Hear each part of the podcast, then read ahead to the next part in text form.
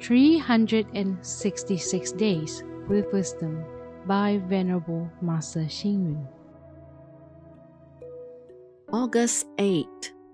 Spring is not about the season, but about the state of mind. Life is not about the body, but about the mind.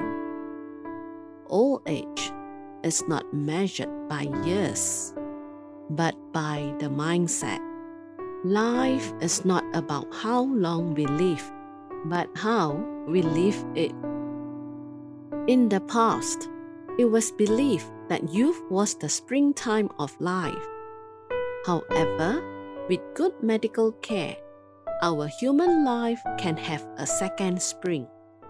A person's second spring in life means now equipped with experience and knowledge. Whatever task that is undertaken can be accomplished easily.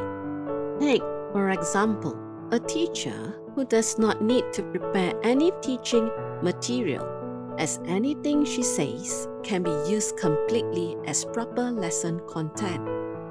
In social interactions, she is very different from a raw and unpolished young person who may easily offend others. With her life experience and knowledge acquired throughout her 50 to 60 years, her speech is polite and skillful, making others happy and engendering trust. Is this not exhibiting the second spring of our life? A person with 50 to 60 years of life experience has the ability to volunteer his services to society. He has time to lead activities in various community organizations. With a wealth of knowledge, he can lead and guide younger people. His behavior and work ethics can serve as an example to others. Being the center of attention is like flowers blooming in the spring. Why don't we value this second spring of our life? In the second spring, our thoughts should neither be depressed nor backward.